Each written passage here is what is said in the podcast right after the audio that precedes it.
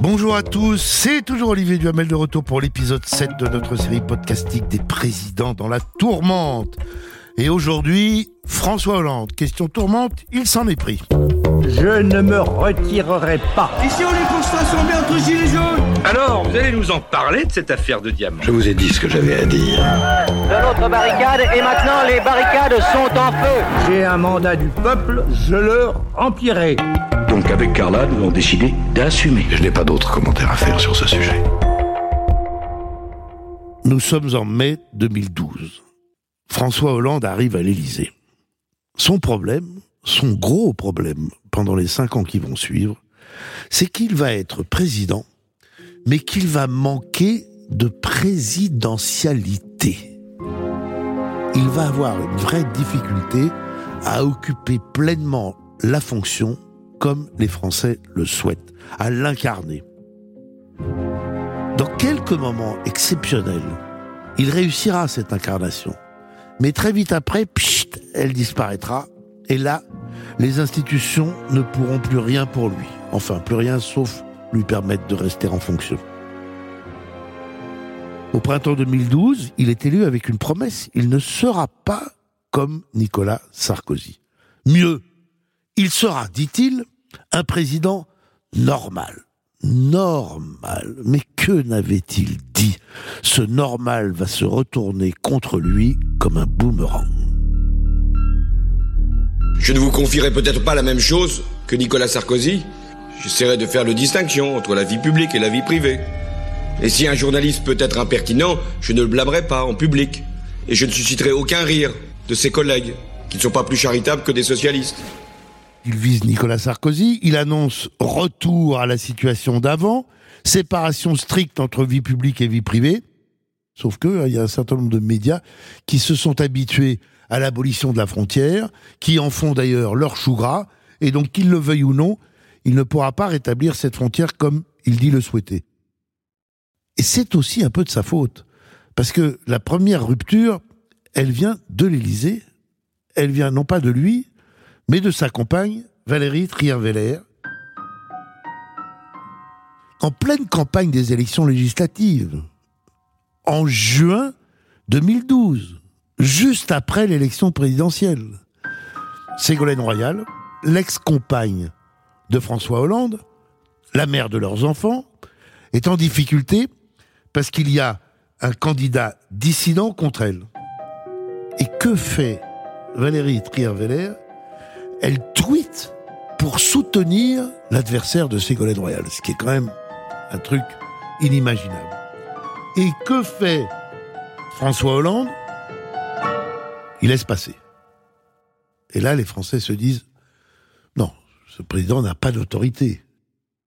Et du coup, tout ça va faire très mal. Songez que, fin juillet 2012, l'Express titre L'hypnotiseur. Il n'a même pas ce premier temps où les médias lèchent. Il lâchait tout de suite, en quelque sorte.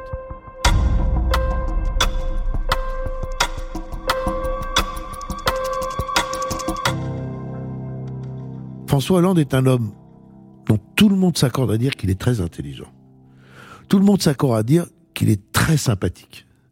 Tout le monde s'accorde à dire qu'il a plein d'humour. Et malgré tout ça, il n'arrive pas à incarner la fonction présidentielle. Et ça va être ça le fond de son problème. Il va y avoir quelques tourmentes qui aggravent son absence de présidentialité, on va le voir dans un instant, mais ça commence par un problème d'autorité. Et dans l'affaire euh, du tweet de Trierweiler, ce qu'on lui reproche, c'est de ne pas avoir exercé son autorité. Juste derrière arrivent des désordres au sein du gouvernement. Allez, pre- prenons-en un au hasard au mois d'octobre 2012. Europe 1 Soir. Ce matin, le président de la République a pris personnellement son téléphone pour tenser vertement son ministre de l'Éducation. Il faut dire qu'en prenant position pour la dépénalisation du cannabis, Vincent Payon a bravé un tabou bien plus fort encore que celui du débat de société. Bah, il s'agit des promesses de campagne du candidat Hollande qui avait écarté alors toute idée de dépénalisation du cannabis. Donc ça, c'était Alexandre Carra sur Europe 1 le 15 octobre 2012. Si on considère que c'est un écart grave, qui contre directement les orientations du président de la République, on passe pas un coup de téléphone pour dire ah ben c'est pas bien, il faut pas que tu recommences. On révoque, on fait acte d'autorité. Et tout va être comme ça, c'est-à-dire que on va dire c'est pas bien, on va demander de revenir un peu plus de discipline, mais l'autorité ne s'exercera pas. Alors, il y a des moments qui font exception. Quand ce sont des situations dramatiques imposées par l'extérieur. La première exception, c'est en janvier 2013, où les terroristes, les djihadistes menacent de prendre le contrôle du Mali et où François Hollande, tout seul, décide d'une action militaire. Je le dis ici avec la solennité nécessaire. Nous sommes face à une agression caractérisée. J'ai donc décidé que la France répondra aux côtés de nos partenaires africains à la demande des autorités maliennes. Et elle sera prête à arrêter l'offensive des terroristes si elle devait se poursuivre. Et donc là, le pays est derrière lui, ça lui permet de stabiliser son impopularité euh, à ce moment-là autour de 35%, juste pendant deux mois. Et puis après, c'est terminé. C'est comme une petite parenthèse de pleine présidentialité. Et puis tout de suite, on retrouve les écarts, les anomalies, les affaires aussi. Sept membres de son gouvernement sont rattrapés par des affaires. Euh, certaines sont pas très importantes, des histoires de non-déclaration de patrimoine ou fiscale. Bah, sauf que le ministre en question dit qu'il avait la phobie administrative, ce qui fait rire tout le monde, n'est-ce pas Parce qu'on paye ses impôts, et si on paye pas ses impôts, on dit pas c'est parce que j'ai une petite maladie qui s'appelle la phobie administrative. D'autres beaucoup plus graves, comme l'affaire euh, Cahuzac, qui ment euh, devant la représentation publique.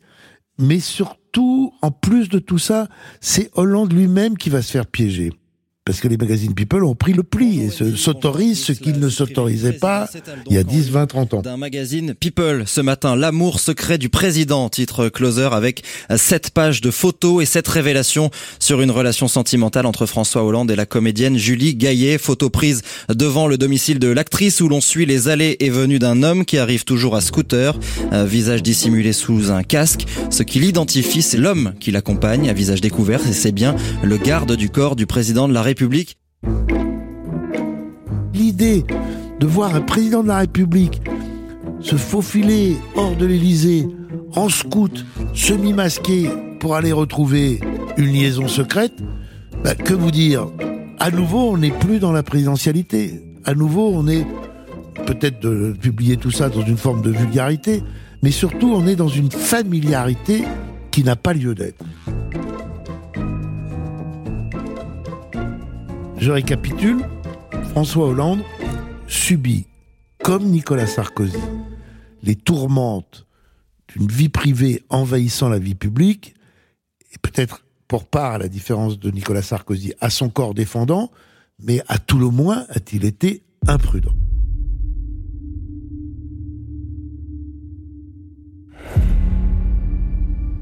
Mais c'est le tragique qui va suivre.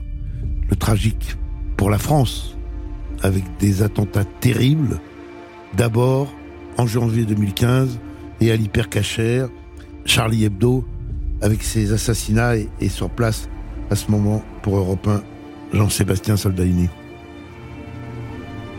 Je viens à peine d'arriver, j'aperçois j'ai à quelques mètres de moi euh, le, une personne qui est étendue sous une couverture isotherme avec plusieurs pompiers autour de lui qui se relaient depuis euh, trois 4 quatre minutes. Il y a déjà eu deux trois pompiers qui se sont relayés pour euh, effectuer sur cette personne un massage cardiaque. Ça continue devant moi.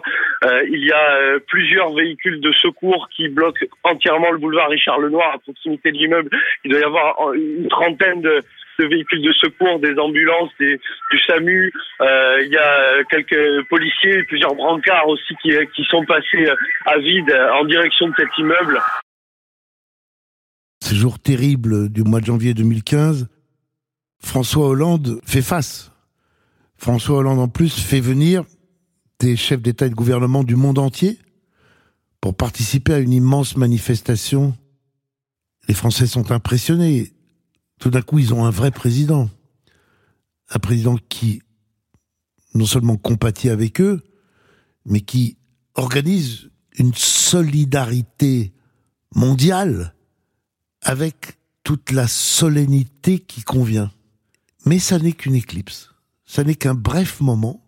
Dès que les jours passent, l'image s'estompe et on retrouve euh, le François Hollande habituel, jovial, sympathique, intelligent, mais pas vraiment président.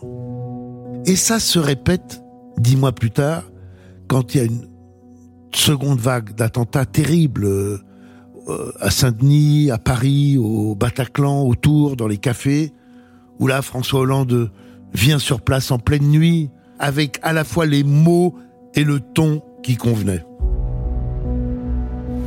Mes chers compatriotes, au moment où je m'exprime, des attaques terroristes d'une ampleur sans précédent sont en cours euh, dans l'agglomération parisienne. Il y a plusieurs dizaines de tués. Il y a beaucoup de blessés. C'est une horreur. Nous avons, sur ma décision, mobilisé toutes les forces possibles pour qu'il puisse y avoir la neutralisation des terroristes et euh, la mise en sécurité de tous les quartiers qui peuvent être concernés. L'état d'urgence sera décrété, ce qui veut dire que certains lieux seront fermés et il y aura également des perquisitions qui pourront être décidées dans toute l'île de France. Du coup, les Français à nouveau se disent Ah ben voilà, il fait ce qu'il doit faire, il exerce pleinement l'autorité, il prend des mesures, il est courageux. C'est très très étonnant.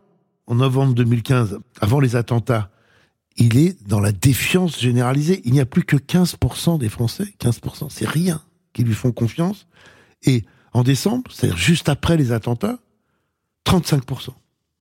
C'est rarissime qu'on puisse gagner 20 points de popularité en un mois. Je crois que c'est du quasi jamais vu. Et ça va disparaître en deux mois. C'est vraiment tout le problème, tout le mystère de la présidence Hollande est là.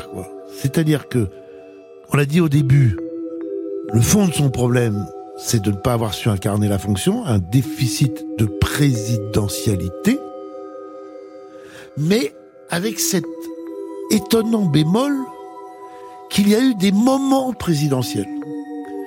Mais ces moments présidentiels étaient comme, comme des feux d'artifice du 14 juillet. Et du coup, ça va le conduire, cette espèce de lancinante crise, de sombre, profonde, à peine visible, tourmente permanente d'un président n'arrivant pas à s'emparer de la présidentialité parce qu'à chaque fois c'est un événement qui vient briser la tentative, va se terminer par quelque chose qu'on n'avait jamais connu, c'est-à-dire un président de la République en fin de son premier mandat, tellement rejeté qu'il ne peut même plus se présenter. Là où la Ve République lui aura quand même apporté quelque chose, c'est que malgré ses abîmes, malgré ses unes ravageuses, Express euh, avril 2014, Monsieur Faible, l'Express août 2014, la faillite c'est maintenant, malgré ses attaques, malgré le rejet dont il a été l'objet de la part du peuple, il a pu rester président jusqu'au terme de son mandat. Ça c'est le minimum minimum garanti par nos institutions, par notre culture d'ailleurs aussi, constitutionnelle, politique, c'est que on est élu pour cinq ans, avant pour sept, maintenant pour cinq. Eh bien, on accomplit son mandat jusqu'au bout. Maigre consolation d'une présidence qui donc se terminera par son départ. Et qui lui succédera Emmanuel Macron? Alors là, la chute dans l'impopularité, c'est pas un scoop. Et la crise qu'il va affronter, tout le monde la connaît, elle est de couleur jaune. C'est le prochain épisode.